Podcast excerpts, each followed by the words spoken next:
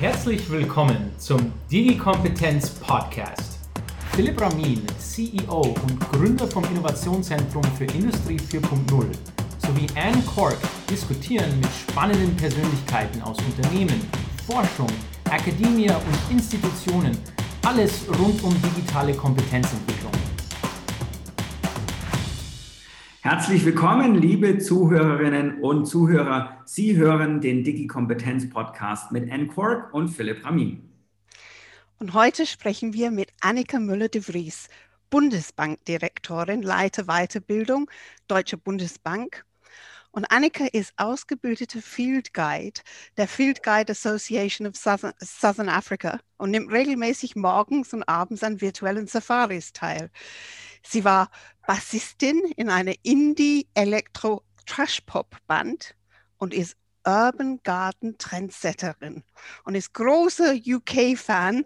Und ich als Engländerin kann, kann, keine bessere Vorlage haben, als zu sagen, Welcome, liebe Annika. And thank you so much. Liebe Annika, es passt vielleicht nicht ganz also zu dem Thema äh, digitale Kompetenzentwicklung, aber was gibt es denn für Urban Gardening Trends und kann man das Design Thinking nennen?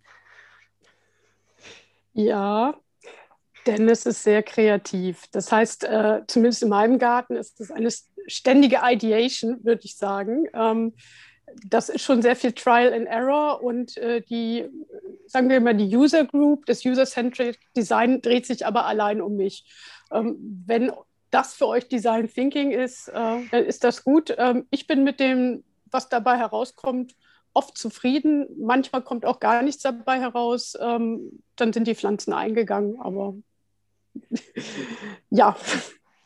Annika, wo wir, wo, wo wir da deinen dein, äh, dein Text gelesen haben, auch mit ein paar Hintergrundinfos über dich und wir kennen dich ja auch aus professioneller Ebene äh, mit, mit deinen ganzen ähm, ja, Aktivitäten. Ähm, eigentlich stellt man sich so eine Bundesbankerin nicht vor. Haben wir da alle vielleicht auch so ein Vorurteil im Kopf, dass man sagt, die ganzen Mitarbeiterinnen und Mitarbeiter, die äh, tragen äh, eigentlich 24 Stunden nur äh, dunkle Anzüge, haben keinen Humor und beschäftigen sich eigentlich auch bloß privat mit der Börse und mit Finanzen. Ähm, wie, wie, ist das? Oder ist ein bisschen was Wahres dran, so an dem, an dem Bild? Ich glaube, das, das ist wirklich ein Vorurteil. Ich äh, vergleiche die Bundesbank äh, immer so ein bisschen mit dem Dorf. Da gibt es eben alle Typen. Da gibt es Dorfintellektuelle, da gibt es aber auch Dorftrottel. Davon gibt es in der Bundesbank sehr, sehr wenig. Aber das ist schon eine recht bunte Mischung. Und die Bundesbank ist auch sehr bemüht, äh, will ihr, ihr Image nach außen zu ändern, weil wahrscheinlich das Image, was da außen besteht, zwar nützlich ist, dass wir alle sehr, sehr ordentlich und sehr konzentriert und sehr qualifiziert sind. Das wollen wir natürlich beibehalten. Aber dass wir furchtbar, furchtbar langweilig ist, sind, das äh, stimmt nicht und das muss auch nicht so sein. Mhm. Du hast das Dorf gerade beschrieben. Welche Rolle würde dir da kommen? Bist du äh, die Dorf-Entertainerin oder die Dorfmusikantin dann, weil du ja in der Band gespielt hast? die Dorfwirtin. Die Dorfwirtin, okay. Ja, ich habe die Kneipe, zu okay. der alle kommen und was lernen, sich austauschen und ähm, auch eine gute Zeit da haben und äh, ja, sich, sich vernetzen können, äh, aber auch ihren Input dort abholen. Ja. Gehen die mit dir, liebe Annika, auf Safari in der Arbeit? Gibt es da äh, manches Wild zu erlegen bei der Digitalisierung? Ich glaube, meine Mitarbeiterinnen und Mitarbeiter, die gehen mit mir schon mal ganz gerne auf Safari. Da weiß ich aber nicht, ob ich der Guide bin oder, oder die Gejagte. Ähm, Gibt es da wild zu erlegen? Da, also solche Safaris meine ich natürlich nicht. Es, es, gibt viele interessante Beobachtungen und das ist ja auch wichtig. Ähm, sehen, hören, mit allen Sinnen versuchen zu verstehen, aber immer offen bleiben. Mhm. Da sind wir aber schon auch direkt äh, beim Thema. Also das ganze Digitalisierungsthema äh, durchzieht natürlich auch die Bundesbank. Du sagst jetzt erstmal intuitiv, ja, Bundesbank wird es weiterhin geben, das glaube ich auch. Aber wie verändern sich denn jetzt durch die Digitalisierung mal so ganz übergeordnet die Aufgabenbereiche der, der Bundesbank? Kannst du so ein paar äh, Einblicke unseren mhm. Zuhörerinnen und Zuhörern mal geben? Mhm. Ja, das wird wie bei sehr vielen deutlich digitaler. Vor allen Dingen deswegen, weil die Bundesbank ganz, ganz stark mit Daten arbeitet. Daten sind so etwas wie das Herzblut, was durch die Systeme der Bundesbank gepumpt wird und nicht nur durch die Systeme der Bundesbank, sondern auch durch das ganze Eurosystem. Alle, alle unsere Analysen beruhen im Grunde genommen ganz, ganz stark auf Daten. Und um Daten zu verarbeiten, gruppieren zu können, analysieren zu können, darstellen zu können, da wird ganz viel IT benötigt. Ähm, anderer sehr, sehr großer Aspekt ist die IT-Sicherheit. Wir haben Zahlungsverkehrssysteme, wir haben schützenswerte Daten. Ähm, wir, wir sind als öffentliche Institution, die sich auch nach außen vernetzt, einfach angreifbar, wie jedes andere Unternehmen auch. Wir haben eine sehr große IT-Abteilung mit mehr als 1000 Beschäftigten, die sehr, sehr starke Anstrengungen unternehmen, um die Daten, die bei der Bundesbank liegen, mhm. die uns anvertraut sind, sicher zu machen. Mhm. Das ist äh, eine Aufgabe, die aufgrund der zunehmenden digitalen Risiken auch zunimmt. Mhm. Mhm. Mm, wenn ich mir so ein bisschen diese ganzen Themen anschaue, die heute im Raum stehen, das sind ja nicht nur Digitalthemen, es sind ja auch andere, Niedrigzinspolitik und jetzt seid ihr nicht für, die, für den Zinsmarkt zuständig. Ähm, wir haben einen recht unübersichtlichen Wettbewerb, wir haben immer diese Diskussion, Bargeld, fehlendes Vertrauen auch in Geld. Mm, mhm. Glaubst du, dass es früher einfacher war, Bundesbankerin, Bundesbanker zu sein oder letztlich auch allgemein Bankerin und Banker zu sein? ist eine Frage, die ist für mich ganz schwer zu beantworten. Ich bin jetzt seit gerade gut 20 Jahren bei der Bundesbank. Ob das jemals einfach war, Bundesbanker zu sein, Bundesbankerin zu sein, weiß ich gar nicht. Ähm, mhm. Vielleicht hat sich das Rollenverständnis hat sich sicherlich geändert vom, von der D-Mark zum Euro. Ich als Bundesbankerin kenne nur den Euro und finde das eigentlich eine hervorragende Idee, muss ich sagen. Ähm, Bankerin, Banker zu sein, das ist, glaube ich, fast schwieriger, weil im Grunde genommen die, die Anforderungen an Geschäftsbankerinnen und Banker ganz anders sind. Das heißt, da muss man anders aufgestellt sein, um dieses Geschäft mhm. bewältigen zu können. Mhm. Es gibt nicht den Bundesbanker, die Bundesbankerin. Ja. Wir sind ja nicht alle, alle Banker. Wir haben sehr, sehr, sehr unterschiedliche Aufgaben ja. von der Bankenaufsicht über die volkswirtschaftliche Analyse, äh, Finanzmarktstabilitätsanalyse, internationale Kooperation. Ob man das einfach so mit Bundesbanker, Bundesbankerinnen umschreiben kann, finde ich schon schwierig, ja. Ja, ja, wir haben ganz oft den, äh, äh, schon das Wort, also so Bundesbank im Gespräch gehabt. Und man denkt ja immer Deutsche Bundesbank, alles nur auf Deutschland bezogen. Ähm, aber die Bundesbank ist eine nationale Institution. Sie gehört aber zum europäischen Zentralbanksystem. Mhm. Wie viel Internationalität steckt drin? Und ähm, ist die Weiterbildung international und hilft das? In der Tat, da steckt ganz viel Internationalität drin. Das ist, ist auch etwas, äh, was die Arbeit sehr, sehr spannend und bereichert macht. Mhm. Die Kooperation findet in allen Bereichen statt.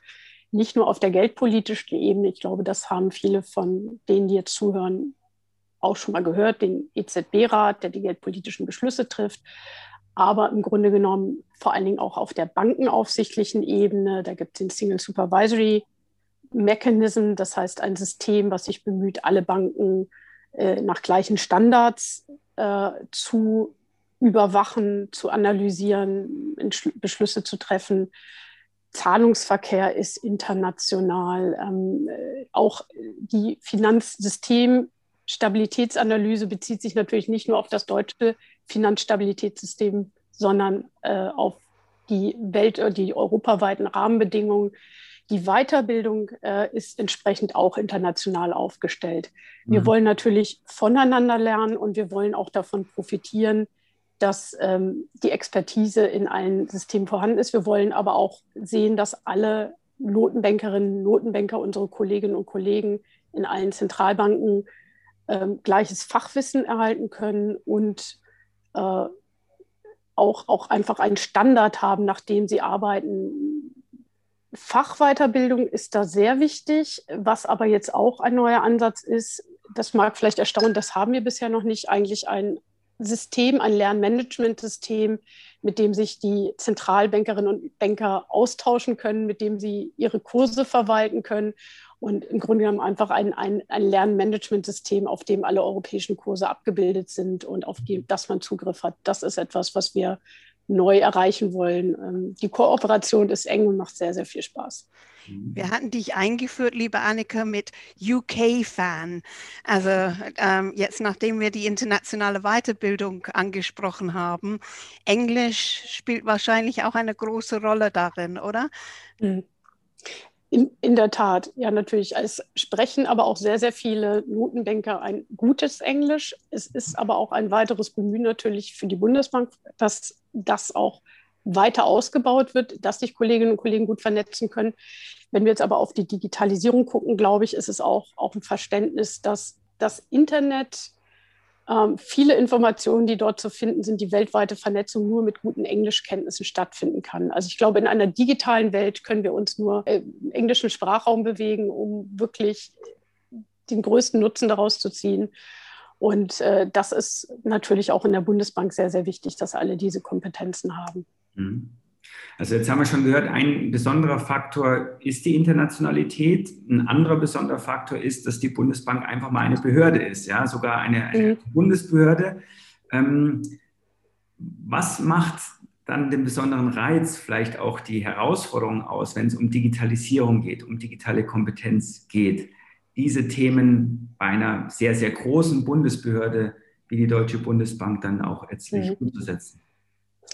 Ich glaube, Diversität, also die Vielfalt der Beschäftigten, die von sehr unterschiedlichen Leveln kommen, mit sehr unterschiedlichen Ansprüchen und Vorstellungen und die auch sehr unterschiedliche Aufgaben ausüben müssen.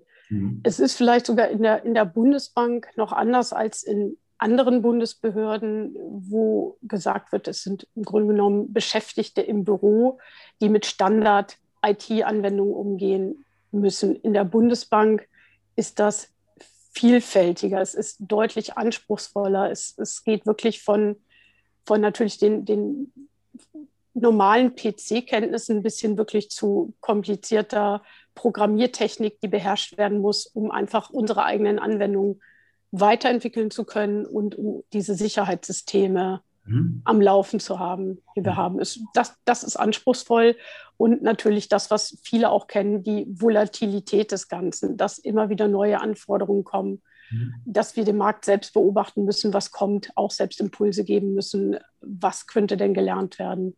Mhm. Ich glaube, das ist sehr viel dynamischer als in anderen Bereichen.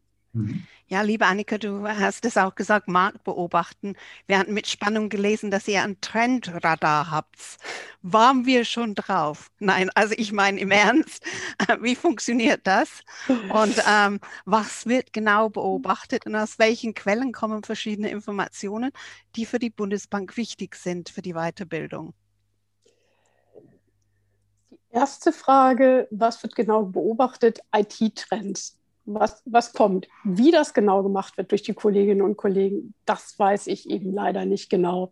Ähm, warum ist das für die Weiterbildung relevant? Weil wir natürlich uns diese Trends angucken mhm. und daraus ablesen wollen, versuchen im Dialog mit den Kollegen vom Trendradar, sind das denn Themen, die tatsächlich dann für die Bundesbank sich ganz real niederschlagen?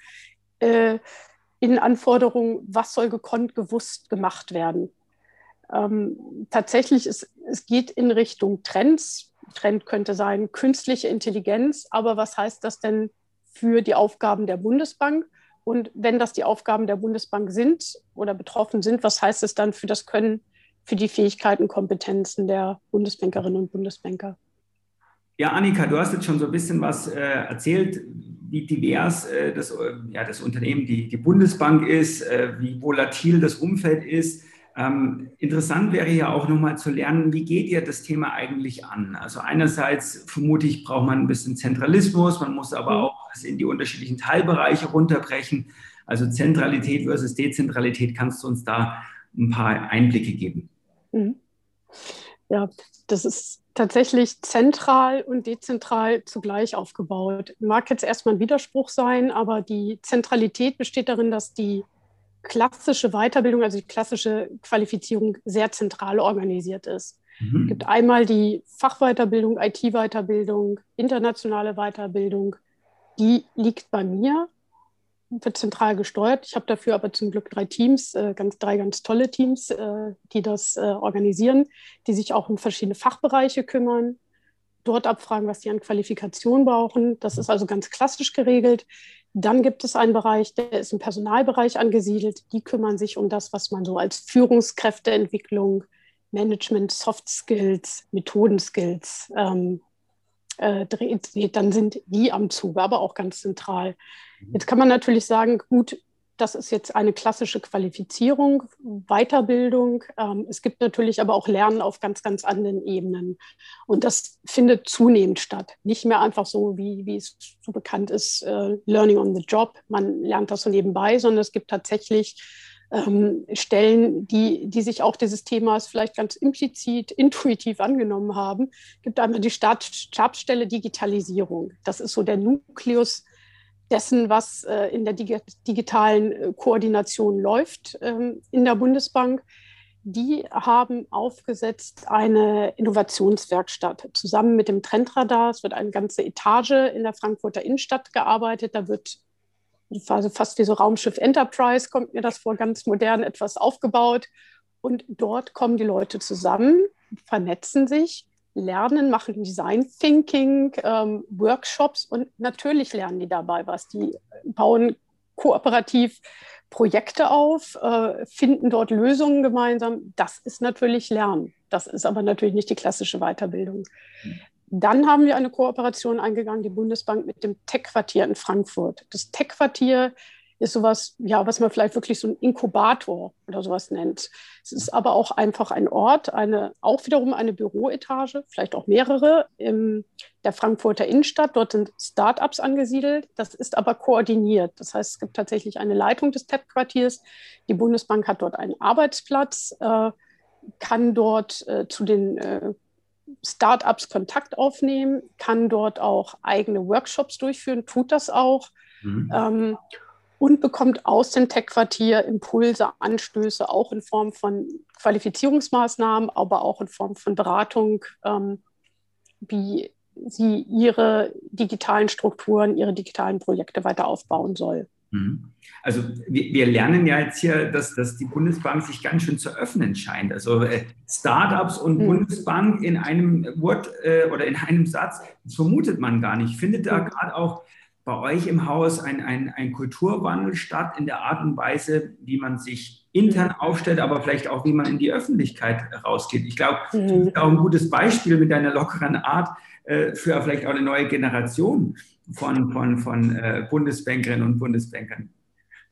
Ich, ich, glaube, viele von uns sind, sind sehr offen und sehr neugierig und gucken da mit ganz wachen Augen darauf, mhm. was draußen passiert nicht mehr nur auf das, was die Kolleginnen und Kollegen in den anderen Zentralbanken machen. Ähm, mhm. das, das tun wir sowieso, sondern tatsächlich, was passiert da draußen. Vielleicht nenne ich noch ein Beispiel. Eine Sache ist zum Beispiel, dass äh, wir uns auch äh, dem ADA Fellowship äh, angeschlossen haben. Äh, das ist eine Initiative des Handelsblatt Verlags, wenn ich da ganz richtig orientiert bin, die darauf setzen, dass gemeinsam gelernt wird, Firmen untereinander. Ich weiß, dass die Bundesregierung da auch dabei ist und da haben wir 30 Kolleginnen und Kollegen reingeschickt, ausgewählt, ganz bunt aus allen Bereichen, Interessen gesteuert, wer ist offen, wer möchte was Neues kennenlernen. Und die gehen dadurch und äh, machen ganz viele neue Entdeckungen und äh, schließen neue Kontakte und bringen dadurch ganz viel mit in die Bundesbank mit ein. Und ich glaube, ja, die Bundesbank wird vielleicht dadurch weniger Bundesbank-typisch, äh, aber, aber eben wirklich ganz offen für Neues und äh, lernt ungemein dazu. Ja. Spannend, sehr spannend. Hat es eine neue Lernkultur angestoßen, komplett innerhalb von der Bundesbank oder bleibt das nur auf einer Ebene hängen? Mhm, das ist eine interessante Frage. Ähm, ich glaube, viele verstehen das, was auch allgemein draußen verstanden wurde, dass Lernen eben nicht nur zum Kurs gehen ist. Ich glaube, da können wir einen Haken hintermachen.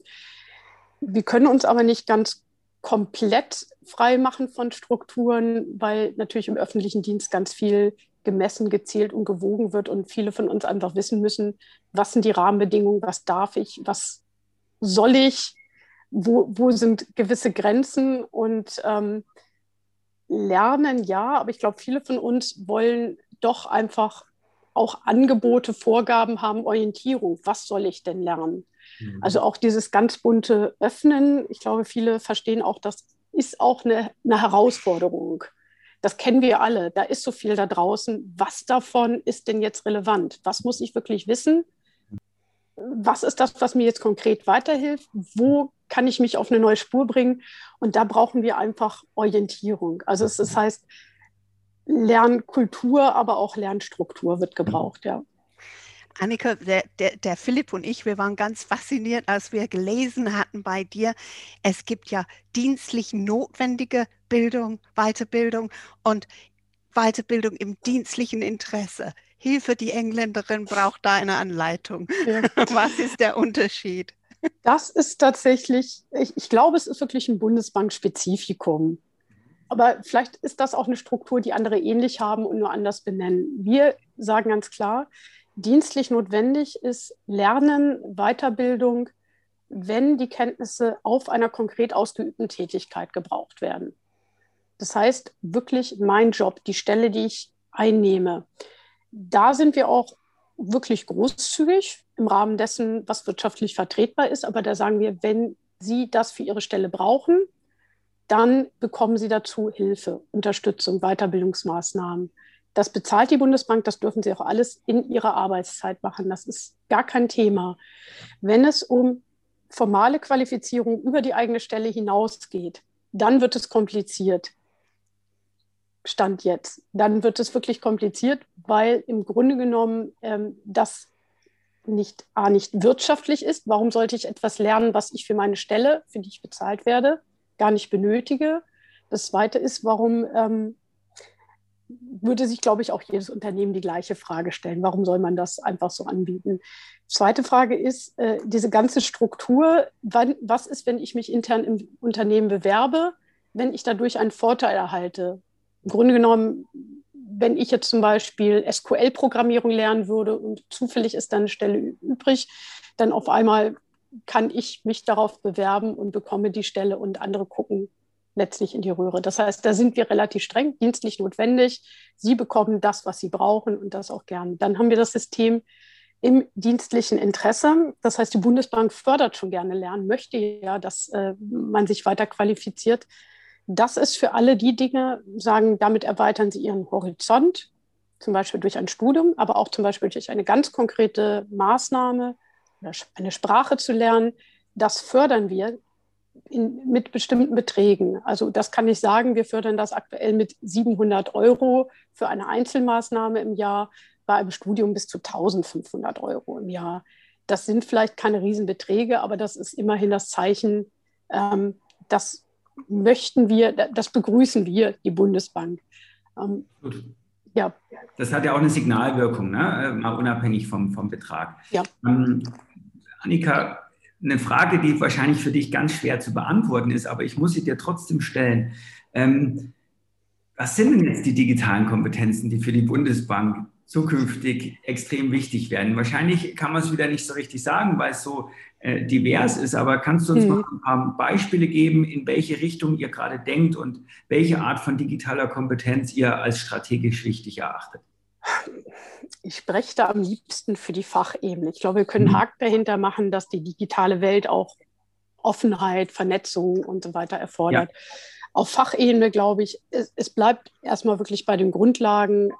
Man muss einen Computer beherrschen können. Man muss diese Standardprogramme beherrschen können, sonst ist man verloren. Mhm. Man muss äh, Videotechnologien und das Internet irgendwie kennen und kennen und können. Mhm. Darüber hinaus ähm, sind es vor allen Dingen ähm, Statistik-Softwarekenntnisse, mhm. R, Python, Aufbereitungsfähigkeiten, Tableau. Mhm. Ähm, das sind die IT-Sicherheitsstrukturen, wo wir sehr, sehr viel schulen. Und dann gehen wir tatsächlich in Richtung äh, Anwendung künstliche Intelligenz, Algorithmen, Programmieren. Mhm. Das glaube ich, das kommt. Ähm, ob das jetzt so anders ist als bei anderen Unternehmen, das kann ich ganz schwer einschätzen. Mhm. Ja, aber das ist das, was die Bundesbank für sich auf die Fahnen geschrieben hat. Das muss gekonnt werden. Mhm. Spielt selbstbestimmtes Lernen dabei eine Rolle in diesen ganzen mhm. Maßnahmen? Das versuchen wir. Das erscheint ja auch ganz logisch zu sagen, es ist Digitalisierung ist das Trendthema. Die Menschen müssen darauf doch neugierig sein. Ähm, die werden sich des Themas annehmen. Wir haben ähm, ein ganzes Set von E-Learnings zum Beispiel eingekauft, was offen auf den Servern liegt. Gesagt wird, das können Sie sich angucken. Das haben wir auch sorgfältig ausgewählt und geprüft und überlegt, ob das entsprechend Relevanz für unsere Kolleginnen und Kollegen hat. Ähm, es, es ist schwierig. Ich glaube, dass unsere Beschäftigten im Arbeitsalltag, und jeder kennt das, so, sagen wir es so, ich glaube, Quintessenz ist, es, es bleibt zu wenig Zeit und es fehlt an der Vernetzung. Warum ist genau das für uns relevant?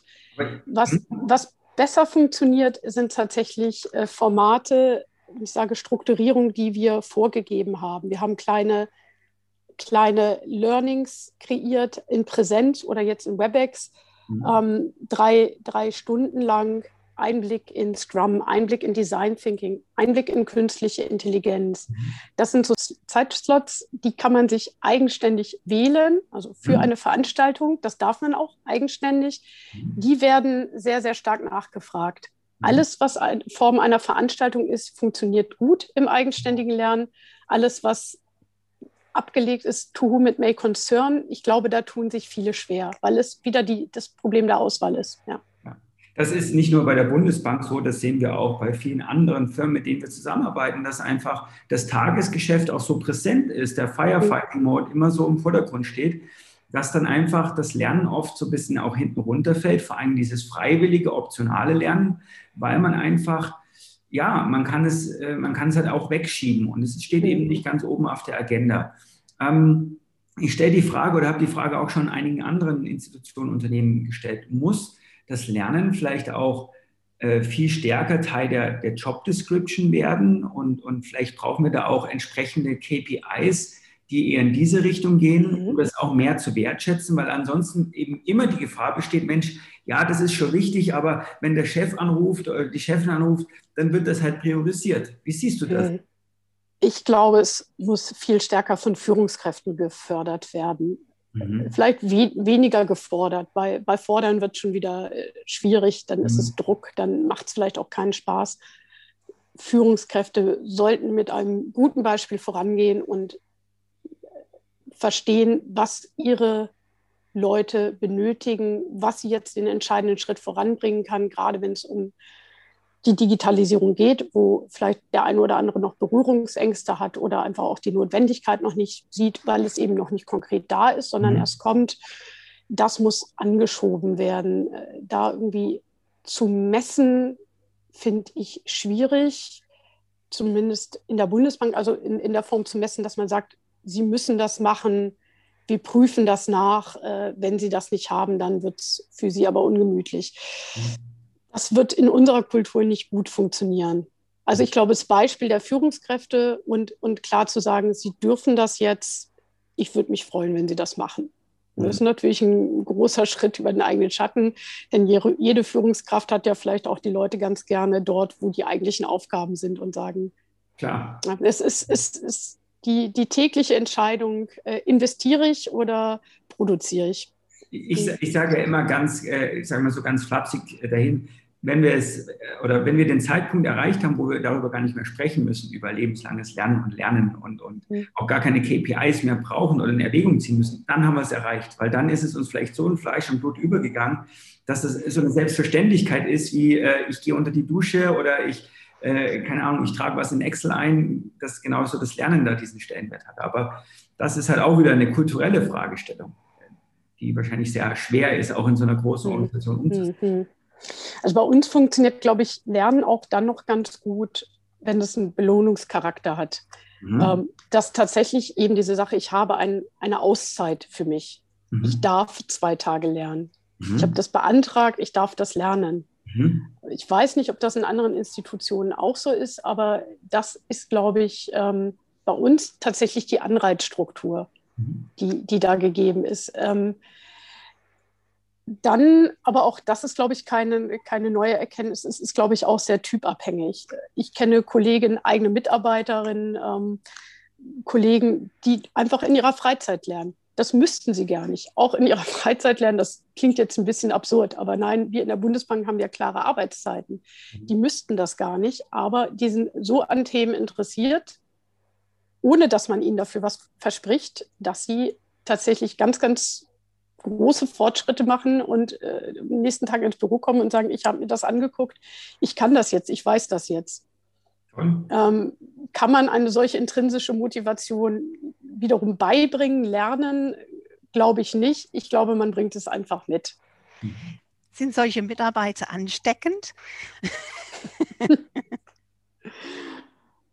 Das hoffe ich sehr. Ähm, das ist eine gute Sache. Ich glaube, sie sind dann ansteckend, wenn sie auch viel darüber reden, wenn sie dadurch andere motivieren. Sagen, das fand ich interessant. Ich glaube, das, das hat tatsächlich den Effekt, den sollte es haben. Bei mir persönlich habe ich es festgestellt. Ja, wenn meine Mitarbeiterinnen kommen und sagen, ich, Frau Müller-de-Vries, ich habe mir das angeguckt, das war gar nicht so schwer, dann fühle ich mich herausgefordert. Mhm. Ob ich das jetzt verwissenschaftlichen kann, weiß ich nicht. So geht es mir zumindest. Annika, Thema Herausforderung. Du hast mal beschrieben, dass digitale Kompetenzentwicklung so ähnlich ist wie Breitensport. Und damit meinst du sicher nicht den Sport, den ich aufgrund von Corona machen muss. Wie funktioniert das in deinem Kopf? Also digitale Kompetenzentwicklung als Breitensport. Ich habe es tatsächlich ein bisschen frech so genannt. Das war ein ganz kleiner Teil auch, auch die Verzweiflung, die viele von uns spüren, was soll denn das jetzt eigentlich sein? Also selbst wenn wir festgestellt haben, digitale Kompetenz könnte Folgendes sein und haben eine gängige ähm, Definition dafür gefunden, dann wissen wir aber immer noch nicht so ganz richtig, was soll denn jetzt gelernt werden? Hm. Und ähm, das ist vielleicht ein bisschen gemein, ob man sagt, dem Breitensportler geht es auch so, der sagt, meine Sportart ist Leichtathletik oder vielleicht nehmen wir lieber besser Fußball sehe ich auch, also jeder lernt so ein bisschen was, wenn er einfach auf dem Bolzplatz kickt. Mhm. Und das ist nicht so schlimm. Das ist vielleicht jetzt noch nicht besonders zielgerichtet. Und das ist jetzt nicht so, dass ich mir dann erhoffen kann, irgendwie demnächst auch mal von einem Coach in die erste Liga berufen zu werden. Aber ich, ich lerne etwas. Wenn ich mir Investitionen, einen Plan habe ich ja irgendwas, was dabei gebracht werden soll, sei es Programme, die laufen sollen, sei es irgendwie eine bestimmte Einstellung zur Digitalisierung, die ich erreichen will dann kann ich das schon schulen.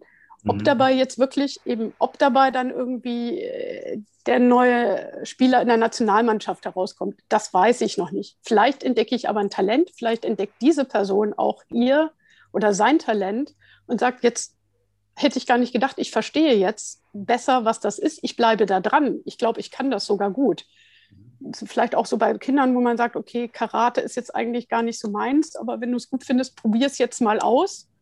Und wenn es nichts ist, dann kann man irgendwie immer noch auf Ballett wechseln, aber es bleibt immer irgendwas hängen. Das meine ich mit dem Breitensport. Das ist natürlich immer eine Sache, ähm, ob man sich das leisten kann. Ich sag's, die Bundesbank kann sich das leisten, das tut sie aber auch sehr verantwortungsvoll. Da, da passe ich schon auf, da passen aber auch andere auf.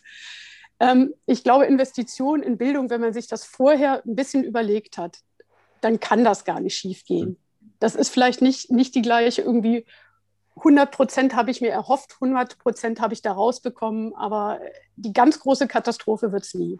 Mhm. Das ist beim Breitensport auch so.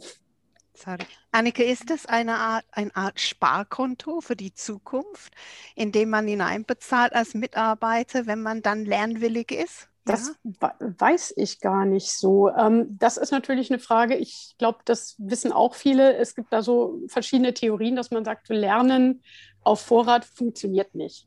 Mhm. Dann habe ich das vielleicht in dem Moment verstanden, dann sinkt die Lernkurve aber und man ist dann ganz enttäuscht, dass man sagt, Mensch, vor zwei Wochen habe ich das doch noch gewusst. Ähm, jetzt kann ich schon wieder nicht. Das ist vermutlich bei solchen Dingen, ähm, ich lerne einen ein Verwaltungsprogramm und ich habe in dem Moment verstanden, wo ich klicken muss. Ähm, natürlich habe ich das verstanden, so kompliziert ist das nicht, aber ich habe es dann wirklich vergessen, das anwende.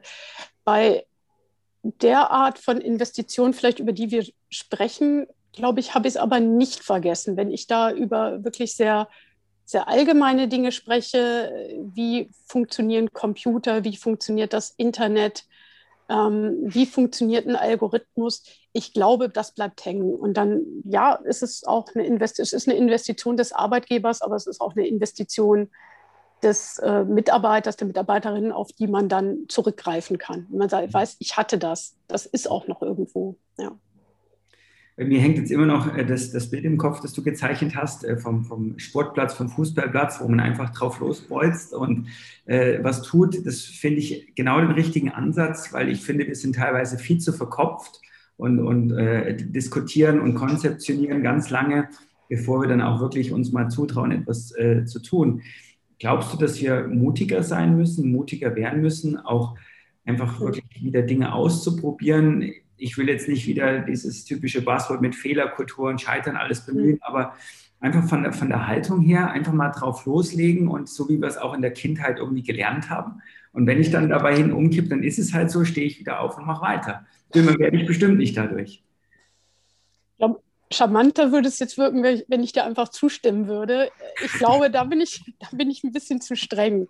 Okay. Da sage ich auch, also je, je, je besser man, wir wissen, was denn dabei rauskommen soll. Wir mhm. haben uns ein Ziel gesteckt, wir wollen in die Nationalmannschaft. Mhm. Dann umso besser kann ich ein, ein Training darauf auch ausrichten. Mhm. Da kann ich auch mal sagen, ich kann auch mal zum Spaß kicken, aber ich weiß, ich kann mein Leben lang kicken, ich komme da nicht hin. Das heißt, da muss dann eben Kopfball geübt werden, Sprints, da muss Fitness aufgebaut werden. Ich glaube, so ist es auch beim, beim Lernen für die Digitalisierung. Mhm. Wenn ich weiß, was dabei rauskommen soll, sind wir vielleicht bei, bei KPIs oder irgendwas, ich sage, das sollen die hinter wissen oder können. Mhm. Und deswegen lege ich das Lernen so darauf an. Mhm. Dann ist es, glaube ich, schon besser. Dann mhm. ist es vernünftiger, dann ist es wirtschaftlicher. Mhm. Vielleicht ist es dann nicht nur auch zufriedenstellender für das Unternehmen, sondern auch für die Mitarbeiterinnen und Mitarbeiter selbst, die sagen, ich weiß, wo ich hin sollte. Das habe ich mir als realistisches Ziel auch gesetzt. Das ist mir bekannt. Und ich sehe meinen Fortschritt, um zu diesem Ziel zu kommen. Das Ziel ist, Data Scientist zu werden. Ich mhm. verstehe, wo ich herkomme und ich verstehe, auf welcher Stufe ich bin. Mhm. Da wird es nicht helfen, immer zu sagen, keine Ahnung, ja, gucken Sie sich mal die Daten an. Annika, jetzt muss ich dich ein bisschen herausfordern. Es hilft nicht.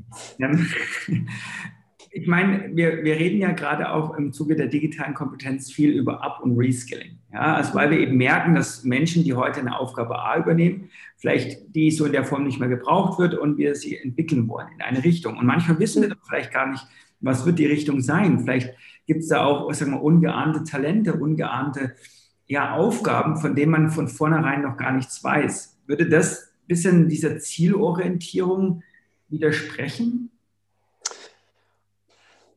Nein, ich überlege. Also ich glaube, klar, man kann sagen, Grundlagenkompetenz aufbauen ist nicht verkehrt, um dann durchzustarten. Ja. Und dann zu sagen, ich habe das jetzt. Aber auch da muss ich ja wieder wissen, was mache ich jetzt damit? Also ich kann sehr lange im Ungefähren bleiben und sagen, ähm, ich habe hab ungefähr die, die Ahnung, wie, wie jetzt dieser Computer funktioniert. Ich habe auch eine Ahnung, was ich damit machen kann. Mhm. Das ist vielleicht auch ganz gut zu verstehen, was könnte ich denn machen. Mhm.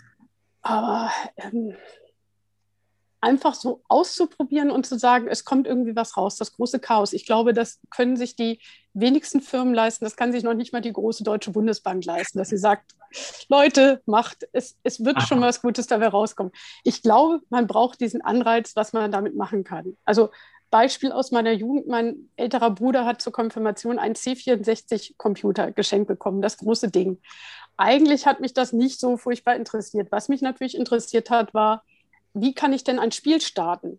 Das heißt, was ich mir dann immerhin irgendwie durch Abgucken, fast heimlich Abgucken beigebracht habe, ist, ich brauche diese Floppy Disk und muss die reinschreiben und dann eine Befehlzeile eintippen, um zum Ziel zu kommen. Das heißt, was, was wusste ich? Ich wusste, was dieser Computer kann.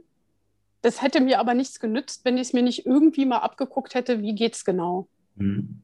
Habe ich deine Frage beantwortet? Ich denke schon, nein, ich Ungefähr. denke, äh, äh, die Wahrheit liegt in der Mitte, auch da wieder. Also man kann wahrscheinlich nicht alles formalisieren, ähm, aber man, man muss auch nicht alles formalisieren. Mhm. Also ja, es hört sich auch so an wie in der normalen Arbeit, Annika. Der Kollege kann irgendetwas und das macht mich dann auch neugierig. Also Floppy Disks der, der, der heutigen Zeit, das, was der Kollege kann, was ich noch nicht kann. Wie viel Miteinander gibt es dann? Also ähm, man hat formalisierte Lernstrukturen, aber man mhm. hat auch das Miteinander Lernen voneinander. Ist das etwas, was man mehr braucht in der Zukunft? Glaube, das braucht man mehr. Ich hoffe, das passiert schon ganz viel. In meinem Team beobachte ich, dass das so ist. Das ist ja auch eine menschliche Überlebenstaktik. Man will sich auch nicht immer die Blöße geben, Chef, Chefin zu fragen oder einfach dazustehen und es nicht zu können. Untereinander helfen ist immens wichtig. Das wird gemacht, das brauchen wir aber auch in Zukunft mehr. Die Frage ist, ob und wie man das institutionalisieren oder formalisieren kann ob man dafür Lernforen braucht. So, das haben wir auch, Gruppen, die sich da gebildet haben. Das ist aber dann schon wieder vielleicht viel zu formalisiert, dass man sagt, irgendwie Interessensforum, irgendwie malen nach Zahlen oder irgendwas. Ähm, ist das nicht auch äh, letztlich typabhängig, ob ich mich traue, jemanden zu fragen und damit zu offenbaren, dass ich es doverweise nicht weiß, obwohl ich es hätte wissen müssen? Ähm, Weiß ich nicht. Also wir haben aber in der Bank dafür, die Bank hat dafür eine Hilfe, die heißt User Helpdesk für alle Computerprobleme. Das heißt, wir haben den Luxus, wir können einfach die IT-Kollegen anrufen. Äh, das ist vielleicht schon die formalisierte Hilfe. Und da brauche ich keine Weiterbildung. Oft sind ja Probleme, das, was ich lernen möchte, ist ja gerade jetzt da. Mhm. Und ähm, ja, ein Philipp, Hilfskultur ist, ist wichtig, die ist hoffentlich da, die muss sich weiter etablieren. Ja. Das ist, das ist super. Und der Chef, trau, dass er sich traut, vom Mitarbeiter zu lernen. Man sagt, da kommen sehr viele Digital Natives nach. Und wir haben auch mhm. gelesen, dass die Bundesbank das auch sehr fördert in den Hochschulen. Mhm. Wäre das nicht undenkbar, dass dann äh, Kollegen kommen, die ein bisschen fitter sind in manchen Themen als der Chef selber? Brauchen wir das, dass ein Chef lernt zu sagen, das kann ich nicht? Zeig mir das. Unbedingt. Das ist, da ist der Chef auch gut beraten, wenn er das macht. Das ist ja sowas wie, ja, formal ist das vielleicht wieder sowas wie Reverse Mentoring. Ich glaube, das spielt jetzt nicht so eine große Rolle. Ob man jetzt Chef ist und jemanden fragt, kann ich ja viel eher fragen. Wenn ich Chef bin, dann sage ich, du, Sie, erklären Sie mir das jetzt mal bitte. Das ist einfach, ich glaube, da verliert kein Chef, keine Chefin irgendeinen Zacken aus der Krone. Ja, dafür, das ist ja eigentlich der Luxus zu sagen, ich weiß das gar nicht so, sagen Sie mir das mal, pipapo, wie mache ich das gerade? Ähm, ich habe auch schöne Erfolge mit selbst erzielt, dass ich zum Beispiel gelernt habe, wie kann man nachverfolgen, aus welcher Quelle ein, ein Bild kommt, was also einfach eine, eine Bilddatei, ähm, dass man das äh, eben bei Google nachverfolgen kann. Das war mir gar nicht so klar. Da habe ich schon schöne Quizrunden ähm, gewonnen. Die haben wir jeden Mittwoch, wo dann irgendwie solche auch, auch vielfach auf Digitalisierung bezogenen Quizze gestellt werden. Und äh, einfach ein, ein Anwärter bei mir hat mir das gezeigt, wie man das nachverfolgen kann. Keiner von den Volkswirten, den promovierten Volkswirten, wusste das. Alle haben gestaunt, woher ich wusste, was auf diesem Bild dargestellt ist. Ja, weil ich es einfach reverse gegoogelt habe, weil ich meinen schlauen Anwärter gefragt habe dazu. Mhm. Ja, das ist äh, Applied Digital Competence sozusagen dann, ne? Mhm. Ähm, ich würde noch mal gerne einen Blick in die Zukunft wagen. Ähm, wenn wir mal davon ausgehen, die Digitalisierung wird die ganze Organisation weiter durchdringen. Wir reden jetzt auch immer mehr über künstliche Intelligenz. Ähm, wo siehst du die Rolle des Menschen in der Zukunft in Organisationen wie der Bundesbank? Wird die sich wird die stabil bleiben? Wird die sich weiter verändern? Ich denke ja auch an, mhm. an mal roboterisierte Prozesse. Ich denke an kluge Algorithmen. Was ist deine Meinung dazu? Wir gucken in die mhm. Glaskugel. Das ist jetzt aber wirklich die Meinung. Das ist keine in irgendeiner Form wissensbasierte Analyse. Absolut, absolut. Ähm, ich glaube, das glauben aber viele, ganz, ganz viel wird wegfallen, mhm. was jetzt aktuell noch an menschlicher Tätigkeit da ist, weil man es einfach ersetzen kann. Mhm. Ähm, also alles, was mit mit Informationen auffinden, sortieren, vielleicht sogar bis hin zum Bewerten verbunden ist, mhm. wird wegfallen. Das Miteinanderreden, die politische Komponente, die wird nicht wegfallen. Das heißt, das, was wir im, in der Bank natürlich machen, wenn wir untereinander sprechen, verhandeln, unsere Positionen darstellen oder auch im Eurosystem, den anderen Notenbanken, wenn wir unsere Position darstellen, auch sagen, wir haben die beste Meinung. Das ist wissensbasiert. Nur die Daten und alles Wissen kann so gut sein, wie man will. Man kann die besten und schönsten Daten haben. Wenn man hinterher in der Kommunikation das nicht vermitteln kann, als Mensch zu einem anderen Menschen, mhm. dann hat man trotzdem verloren. Mhm. Dann, und das ist, glaube ich, das, was nicht wegfallen kann. Mhm. Und was vielleicht auch Menschen, die ja dann doch da sind, einfach auch ignorieren. Als Mensch kann ich ignorieren, dass der andere die besseren Daten hat. Mhm. Und äh, diese Komponente, die wird bleiben. Kann man das irgendwie prozentual in Mitarbeiterbestand ausdrücken? Glaube ich nicht. Aber das, was an Verwaltungstätigkeiten da ist, das wird deutlich vom Mensch auf Maschine, auf einen Algorithmus, auf Daten reduziert. Ja, und das ist, äh, das ist auch ja das Ziel. Also nicht, nicht die Reduktion, sondern die, die, Effizienz. Ne? Die Effizienz ist tatsächlich das Ziel der Digitalisierung. Und vielleicht hilft uns das ja auch wieder, dass wir als Menschen wieder stärker Mensch sein können, weil wir uns auf die Sachen konzentrieren, die halt uns vielleicht auch näher liegen. Ja, also das Umgehen mit anderen Menschen, das, äh, ja, das kreative Lösen von Problemen, ja, da wo ich vielleicht nicht den Algorithmus finde. Also mhm. wer, wer gerne irgendwelche Zahlen in Excel-Files ab? Gibt es vielleicht mhm. ein paar, aber die wenig. Ja. Jetzt wird es natürlich schon fast ganz heikel, aber klar, jetzt kann man sagen, manche Positionen werden gerne von sowas entlastet. Für manche Positionen, manche Menschen, Kolleginnen und Kollegen, ist das aber tatsächlich die eigentliche Arbeit. Mhm. Ist dann mehr oder andere Arbeit da, wenn man sagt, Sie müssen das nicht mehr ins Excel-File eintippen. Sie sind Analyst. Mhm. Ich habe aber einen Analysten schon. Wie viele Analysten brauche ich da? Das ist für Unternehmen ist das eine geschäftspolitische Entscheidung. Die können sagen, ich habe ja jetzt hier Effizienzen erzielt. Das heißt, ich kann mehr in irgendeine Art kreative Power oder, oder stecken. Vor der gleichen, in der gleichen Entwicklungsstufe stehen aber ganz viele andere Unternehmen, die jetzt auch vor der Wahl stehen, mehr in die Kreativität, mehr in Vermittlung, Selbstdarstellung, geschäftspolitische Entscheidungen. Ich glaube, in vielen einfach sehr, sehr klar strukturierten Institutionen wie der Bundesbank könnte es auch einfach heißen, diese Aufgabe brauchen wir nicht mehr, also sie brauchen wir nicht mehr. Mhm. Das macht jetzt dieser feine Kollege Algorithmus. Mhm. Sie sehen ja, in zehn Jahren gehen Sie sowieso in Pension. Ich weiß es nicht. Äh, das ist ja aber auch eigentlich das, was erwartet wird, auch von der öffentlichen Verwaltung, eine Verschlankung. Keinen Wasserkopf. Ja. Das wäre aber die Konsequenz. Ich glaube nicht, dass die Konsequenz einen spezifischen Menschen ganz individuell in dieser Form treffen wird. Dafür, zumindest nicht in der Bundesbank, dafür ist die, eine Bundesbank zu groß, ist auch der öffentliche Dienst zu groß. Mhm.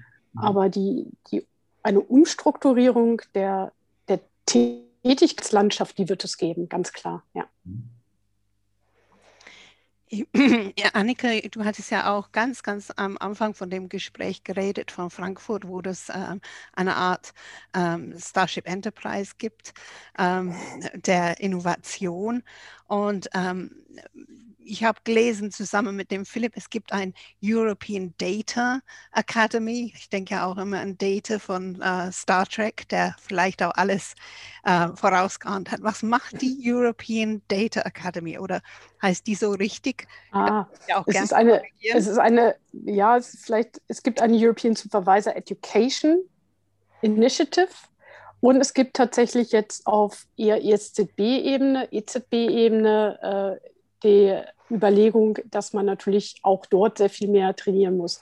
European Supervisor Education Initiative ist tatsächlich ein Training für die Bankenaufseherinnen und Aufseher, die sehr datenfokussiert sind. Das ist klar. Also die gucken sich vor allen Dingen Daten an. Natürlich gucken sie sich vielleicht auch jetzt mal ein bisschen mehr so äh, andere Eigenschaften an, die da auch hinterlegt sind. Aber die brauchen zukünftig sehr, sehr, sehr viel mehr Daten und die brauchen eben die Fähigkeit, diese Daten äh, vernetzen zu können. Genau. Und da auf der Bankenaufsichtsebene gibt es eine Initiative, dass diese Daten nicht in ganz vielen verschiedenen Pools abgelegt werden, sondern in einem Pool, dass sie für diese Bankenaufseher eurosystemweit einfach greifbar sind, dass alle die gleichen Daten haben, die Daten nicht mühsam irgendwie nochmal händisch verknüpfen müssen, von einer Excel-Tabelle in eine andere kopieren. Ja, das, das wird auf jeden Fall für eine größere Durchschlagskraft sorgen, ähm, dass man weiß, man hat alle Daten zusammen, man kann die mitnehmen, man hat sie bei der zu beaufsichtigen Bank gleich parat. Ja. Mhm. Ähm, Annika, wir kommen so langsam zum Ende von unserem Podcast ähm, und wir haben in unserem Podcast immer zwei Fragen, die sich wiederholen, ähm, sozusagen in jeder Folge. Ähm, und die erste Frage, die darf ich dir stellen, die ist relativ breit und vielleicht kannst du auch bei der Beantwortung dieser Frage so ein bisschen ähm, deine persönlichen Erfahrungen der letzten Jahre mit einfließen lassen, wenn es um digitale Kompetenzentwicklung geht. Und zwar würde mich interessieren, worauf kommt es denn jetzt in Zukunft an? Also was ist für dich entscheidend, wenn wir in Zukunft über digitale Kompetenz reden oder viel besser, wenn es darum geht, digitale Kompetenz umzusetzen? Gibt es da so ein paar Punkte, die du sagst, die sind essentiell, vielleicht auf persönlicher Ebene oder vielleicht auf auf Unternehmensebene oder vielleicht, wenn wir ganz weit nach oben äh, schwirren, auf, auf ökonomischer Ebene? Was, was, was würdest du sagen? Die Ziele der Bundesbank, Aufgaben und Ziele der Bundesbank sehr gut verknüpfen mit den Menschen, die dort arbeiten. Mhm. Zu verstehen, was sollen wir können, was müssen wir können, wer ist da bei uns und wie können wir denen helfen, das zu können, was sie können sollen. Mhm. Ähm, der, der Faktor Mensch. Und zu verstehen, dass das nicht von heute auf morgen geht, dass das Zeit braucht, dass das Geduld braucht, dass das aber auch Investitionen braucht. Ich glaube, man muss sich klar machen, dass digitale Qualifizierung kostet und ja, finanziellen Mitteln und zeitlicher Investition von Personal. Mhm. Ähm, das ist eine schöne, starke Aussage, ja, weil da werden manche, manche die, sich jetzt, die das jetzt hören, werden jubeln und sagen, ich habe gehört von Annika de Vries, Müller de Vries, ähm, hier Chef, äh, das braucht Zeit und Geld, mach mal. Also sehr, sehr gut. Finde ich auch gut. Ich habe die viel schwierigere Frage, Annika. Was sollte man auf gar keinen Fall tun, wenn man digitale Kompetenzentwicklung vorantreiben will? Gibt es da No-Gos? Das ist wirklich die schwierigere Frage. genau. Das ist wirklich sehr, sehr schwierig. Ich glaube, man kann Fehler machen, aber ist das, äh, ist das dann ein No-Go, wenn man äh, in die falsche Richtung marschiert ist? Ähm, nee, ich, ich, eher nicht sagen. Ja, also man sollte, ein Fehler ist, ein Fehler ist nicht nachzudenken. Ja. Also erst, erst, erst denken, also zumindest bei dem, was eben kostet an finanziellen Mitteln und Zeit. Mhm. Das ist hinterher, ja, das wäre ein Fehler und das ist hinterher ärgerlich, wenn man sagt, jetzt hat man, hat man da was hingebaut oder hat das gemacht und wenn man nur mal noch für 10 Cent mehr nachgedacht hätte, das hätte man vermeiden können. Andererseits weiß man das eben auch, auch oft nicht. Ja, also das heißt, ich glaube, ein, ein großer Fehler oder ein No-Go ist, nicht rechts und links zu gucken. Ich glaube, das ja. sollte jedes Unternehmen, jede Firma machen. Vorher mal gucken, was machen die anderen. So ein mhm. Best-of zu sammeln. Ich glaube, so ganz, ganz falsch kann man dann nicht liegen. Mhm. Dann, das wäre, aber das wäre ein Fehler, das nicht zu tun, ja.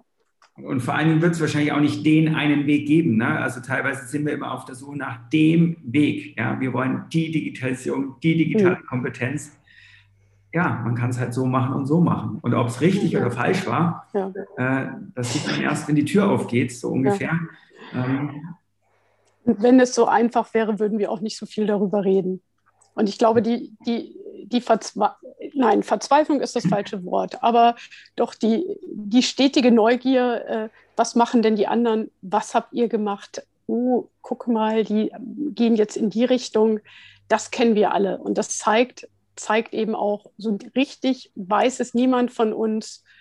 Ähm, das ist aber auch nicht schlimm, aber schlimm wäre es, schlimm wäre es nicht zu versuchen und schlimm wäre nicht zu gucken, was andere machen. Ja. Ein wunderbares Schlusswort, weil das trifft natürlich dann auch irgendwie da auf alle zu. Und am Ende des Tages ist es auch alles nicht so heiß, wie es gegessen wird. Ähm, ich glaube, das ist auch eine gute, eine gute Einsicht. Wir dürfen es auch nicht immer alles so ernst nehmen und so trocken nehmen. Und ich glaube, das Gespräch war heute ein tolles Beispiel, dass man durchaus auch Spaß haben kann, wenn man in der Bundesbank arbeitet und wenn man über digitale Kompetenz spricht. Liebe, liebe Annika, ich sage ganz herzlichen Dank für deine umfassenden Ausführungen, Einblicke in die Welt der Bundesbank, in die digitale Kompetenz bei der Bundesbank. Ähm, hat sehr richtig viel Spaß gemacht, mit dir ein bisschen zu plaudern. Wir haben ja in unserem Handbuch Digitale Kompetenz ein ganzes Special, sozusagen ein ganzes Kapitel, wo es um äh, die Digitalisierung, die digitale Kompetenz in den Finanzmärkten geht. Und in diesem Zusammenhang, in diesem Bereich hat Annika auch ein tolles Kapitel geschrieben, auf das ich an dieser Stelle nochmal hinweisen möchte. Heißt sehr formell digitale Kompetenzen im öffentlichen Dienst, Herausforderungen und Rolle der Weiterbildung, Praxisbeispiel Deutsche Bundesbank. Dieses Kapitel ist Teil des Handbuchs Digitale Kompetenz, wird aber auch als Einzelkapitel verfügbar sein auf allen bekannten Kanälen zum Online-Download. Ja, liebe Annika, auch von mir herzlichen Dank für das wunderschöne Gespräch.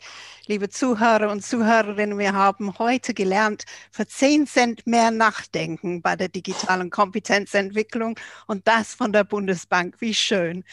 Das war das Gespräch mit Annika Müller-de Vries, Bundesbankdirektorin, Leiter Weiterbildung, Deutscher Bundesbank. Und falls Sie, liebe Zuhörerinnen und Zuhörer, einen Vorschlag für eine spannende Persönlichkeit in unserem Themenbereich haben, dann senden Sie uns einfach eine E-Mail unter podcast at i40.de und mit unserem Hashtag DigiKompetenzPodcast können Sie verfolgen, was als nächstes kommt. Und wir freuen uns wirklich sehr, wenn es das nächste Mal heißt, bleiben Sie digikompetent mit Philipp Ramin und Anne Koak. Thank you.